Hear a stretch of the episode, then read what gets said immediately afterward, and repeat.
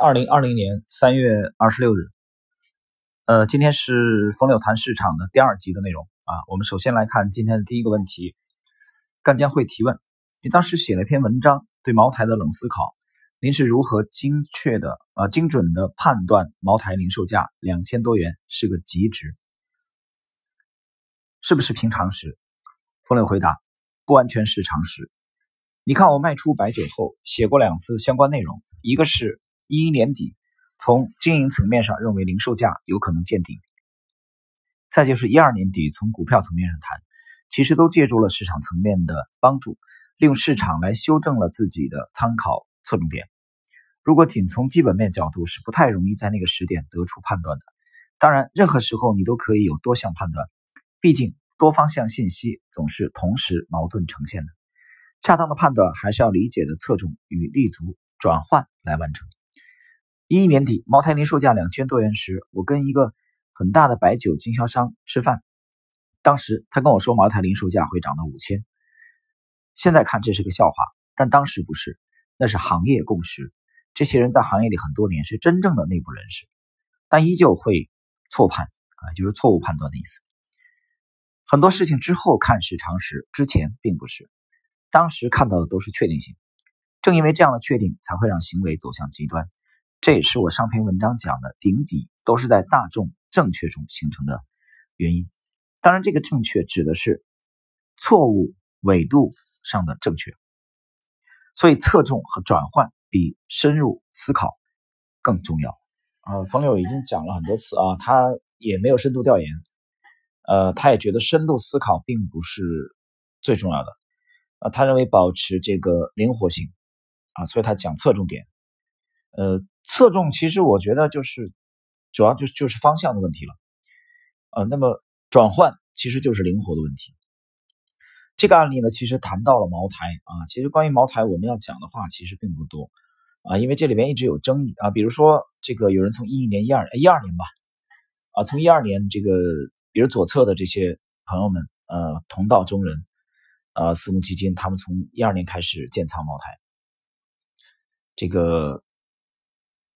呃，有一三年建仓茅台，但是呢，这里边呢，我可讲的话真的太少了啊，因为我们啊，我们不能因为这个原因啊，因为谈茅台啊，我们就这个疏忽一个问题，就是保护模型啊，所以我觉得这里还是不展开吧啊，因为从模型的角度来说，其实一二年以后，模型的介入区域啊，我没有说这个介入点啊，点是不止一个的，介入点是不止一个的。你包括这个加仓点，但是介入区域啊，其实只有一个。行了，也只能讲到这里了。我们看下一个问题：您个人是如何把对市场状态的识别应用于投资实践的？冯磊回答：我个人的投资经历有三个阶段，回报主要由零三到零六年以及零九到一三年两个阶段构成。这两个阶段回报比较惊人，中间的两年是转型期，没什么收益，也没沾过牛市的光。不过也正是那全面反思的两年，为之后的进步打下了基础。前个阶段主要是信仰价值理念的功劳，但也恰好是生逢在价值理念在中国普及的过程，机会多且识别简单。那时候，只要你正经把价值大师的书都看一遍，啊，都可以取得这个很好的成绩。啊，这冯六讲的，书看一遍就行了。后个阶段虽然也是长期持仓投资，但背后的心理活动不同了，进入到把价值放到市场理解中去审视的阶段。前个时期我是没有市场概念的，属于远离市场的纯价值派别。后个时期我是把市场理解反馈到价值判断的阶段。虽然这两个阶段的表现啊表观行动差不多，但背后的决策判断数量有很大不同，过程的困扰后期也要少一点。呃，这是。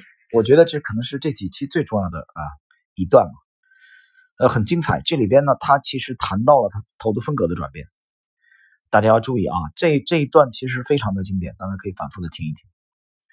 他其实这里边谈到了个人风格的转变，其实也是点出来了他的风格和绝大多数的这个价值投资的基金经理的区别啊，所以这里我必须得解读一下。我们首先来看他讲的前一个时期啊，前一个阶段。前一个阶段，他说他是没有市场概念的属于远离市场的纯价值派别。什么叫纯价值派别？这是冯柳啊个人的描述而已。所谓的纯价值派别，我的理解就是原教旨主义的啊格雷厄姆的这种风格啊，就是典型的左侧买啊，就是完全完全的不择时啊，不但不择时，而且不看市场，就他可以不看行情的啊，分时就更不看了。左左侧就是以偏左侧为主，他不看这个股价短期的波动，所以他没有市场的概念。就市场在当时对他这个题材、对他这个主题、对他这个行业啊、对他这个板块感不感兴趣，这不重要，他不关心的。他内心有一个标杆啊，这个标杆就是左侧的交易的啊，他给公司有估值啊，基本面的这个套路这些东西。所以他说这个时期啊，冯柳的这个投资的风格，在这个阶段的时候。属于远离市场的纯价值派别啊，纯纯粹的纯，所以这是前一个阶段他自己。我们来看后个时期，是我把市场理解反馈到价值判断的阶段。那么最后他的结论是什么呢？他说这两者背后的决策判断数量有很大不同，过程的困扰后期也要少一点。后期是什么？后期是把市场的波动结合到了对价值的判断。明白了吗？啊，如果我们把冯柳的投资风格这样，或许不是特别恰当啊，但是我觉得我想说明问题，这样通俗一点。如果他单纯啊，早期，比如说冯柳的这个这个风格的话啊，假设啊，我们打个比方啊，比如说冯柳早期的这种风格，可能只有主食的话，那么在后期的时候啊，他这个风格里面加上了炒菜。什么意思呢？把市场的波动啊，他还甚至还看图表，把市场对这个标的、对这个行业、对这个板块、对这个主题的反馈啊，理解市场的理解，通过什么理解？市场行为嘛？市场行为主要是什么？那主要就是价格嘛，多简单！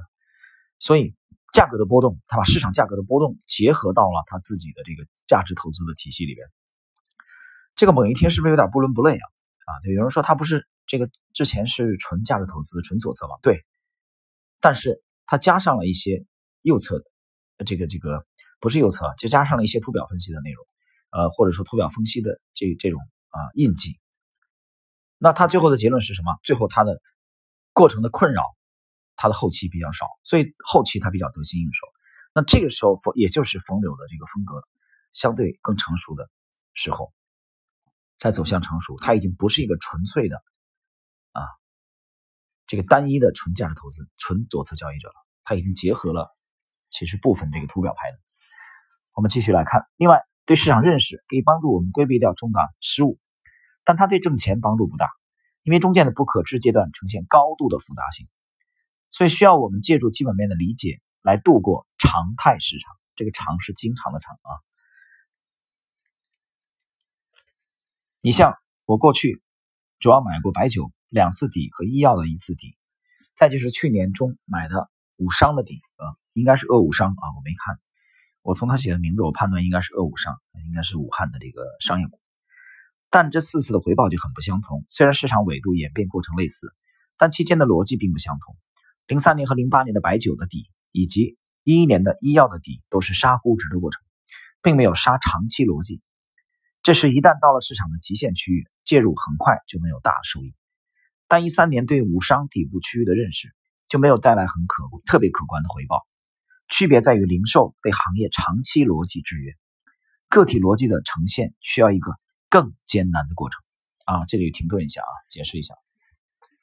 他讲了零售被行业长期逻辑制约，那就是说这个行业。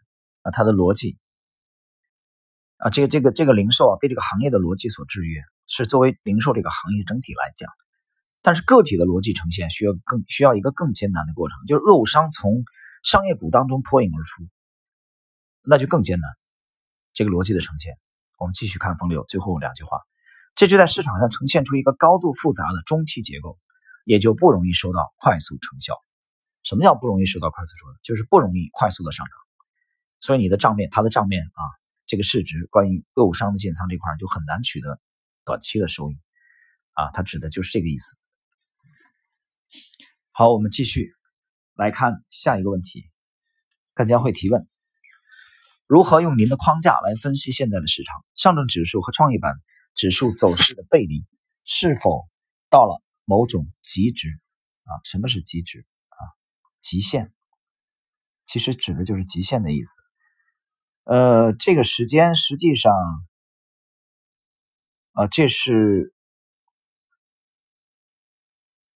这个这个采访的这个时间啊，采访这个时间是在一五年之前，大家别忘了，应该是在一四年的年啊年中吧，这个三三季度左右，呃年中一四年的年中这个采访，所以你来听这个内容啊，我觉得你还是要结合一下当时的市场的环境啊，甚至你可以对比一下当时的上证指数，因为这个问题跟上证指数直接有关联。我们来看冯流的回答，我对指数关注的少。啊，这是他讲对指数关注的少，就只谈谈目前比较热的成长股投资吧。我们可以把市场划分为低风险、潜在风险和绝对风险三个阶段。低风险阶段就是看错了也不会亏钱，像我去年初做大族啊，我解释一下，这里应该是大族激光，其实就是判断错了它的业绩增长，它并没有影响到获利。而潜在的风险阶段就是必须要判断对，对了一定赚钱，错了肯定亏钱。绝对风险状态就是你判断对了也会亏钱，哪怕达到或超过预期也会亏钱。比如零七年的高端白酒和地产银行就是这样。虽然大家所有的增长预期都实现了，但这么多年下来依旧是负的收益。我感觉目前的成长股投资应该还是处在潜在风险阶段，除非整体错判，否则应该还是有机会的啊。这是站在二零这个一四年年中的。角度啊，风友的这个观点。好，我们来看今天的最后一个问题。提问：既然成长股现在只处在潜在风险阶段，您为什么不参与？啊，很犀利这个问题。你既然说是潜在风险阶段啊，那说明它往上还是有空间啊，它还没有到绝对风险阶段，对吧？风友分了三个啊：低风险，第二潜在风险，第三绝对风险。我们来看他怎么回答。我过去十年实际上是以高成长投资为主，去年下半年改投了低估值股票，并不是我放弃了成长理念，只是我认为万物皆有价，价格的价啊，就万物都有价格。当价格补偿到了一定程度，则应该相应的转换立场。我可以为了企业的成长去等待，去憧憬企业的未来，但是我不会为这个憧憬支付太多额外代价。啊，这句话说的非常好。非常好啊，他可以为了成长去等待，啊，憧憬企业的未来，但是不会为了这个憧憬支付太多额外的代价。想到这儿，我想我我又得打一个比方了啊，这个为了帮助大家理解，为了我我我这么比方吧啊，如果冯柳是是一个这个现在处于恋爱中的这个呃恋人的话啊，恋人，那么他他应该不会为一段感情啊，他可以憧憬。啊，他也很期待，但是呢，他应该不会为了一份感情去付出过多。啊，我是打个比方啊，不一定妥当。就他不会为了这个付出太多额外的代价。啊，当他屡次碰壁以后，或者说几次碰壁以后，他可能就会评估，他就会这个考虑放弃。有人说这么讲是不是太太冷酷了啊？没有，我只是打个比方。啊，因为风柳是一个资管人士啊，他是做做投机投资这个行业的。啊，我这里用男女的情感只是打个比方而已。就这样的人，其实往往是比较理性的，对吧？那么什么样的什么样的人比较感性呢？啊，去为了接歌星的这个班机啊，在上海浦东机场或者虹桥机场啊，等候等候一天啊，等候半天，也不睡觉，也不休息，甚至不吃饭啊，这种那种就不是理性，对吧？追星，你认为是理性吗？啊，对方对方已经拒绝你 n 多次了，然后你还这个热脸要去冷贴冷屁股啊？虽然对方啊是天仙。啊，是嫦娥，啊，是王昭君，是西施，是赵飞燕，但是你觉得这这有意思吗？啊，这能行吗？啊，这就算能行了，你觉得这种爱是牢固的吗？是对方发自本心的喜欢你，还是你自己死缠烂打非要凑上去呢？所以我看到冯柳讲了这个额外的代价啊，所以从事这个行业的人，我觉得还是应该保持足够的理性。啊，一方面有感性。但是理性更重要。好，我们来看他继续的这个后续的解释。我把企业的成长当做安全边际，然后立足于当下来支付价格。过去的市场体系里的估值差对成长股有利，成长二十到三十倍，非成长股也有十五到二十倍。市场没有区分开成长和非成长，投资人为成长支付的溢价啊，并不十分明显。但现在的估值差已经扩大到三到五倍之多，只有极度精准的成长判断才能覆盖掉，才能够覆盖掉风险利差。其次，过去的成长股大部分是在存量的基础上展望增量，而增量格局一般由存量格局来确定。这样的存量，这样在存量可见的局面下，可推导性强，确定度高，所以集中投资模式是可行的。但现在的这种新经济局势下就不太一样，主要由供给创造这个需求，以增量为主，没有存量作为参考，而增量往往爆发迅速，对外部投资者来说常常措手不及。要参与可以，要么撞大运，要么分散投资。而一旦分散的话，整体平均后能给你提供的超额收益，又不见得能弥补风险差了。而两难境界又恰好是我不愿面对的啊！我解释一下啊，他是一个啊，他是一个很讲究大自在啊，他不喜欢纠结。他如果遇到纠结，他宁愿逃啊，逃避离开。我说面对两年两难境界，他这个使出浑身解数，他都不想去面临这样的境界。对吧？所以这是他投资风格的一个特点啊！大家去研究冯柳的时候，一定不要忽视这一点啊！他时刻在避免把自己置于两难的境界，就很难抉择。他不想去面对这样的局面。继续，这是我从成长投资转向防守的主要原因。当然，从事后来看，这样的转换产生了一些遗憾啊！这个是冯柳对他为什么不参与啊？在这个阶段，还是。啊，属于等于说中度风险的潜在风险阶段的成长股啊，不愿意去配置。回答的这个记者的提问吧。好了，朋友们，今天时间关系呢，我们这个风流谈市场的第二集的内容就到这里。呃，这里边我们感谢高毅资产，也感谢风流和这个赣江汇。呃，我们向作者呢表示致敬啊，在下一集我们将继续。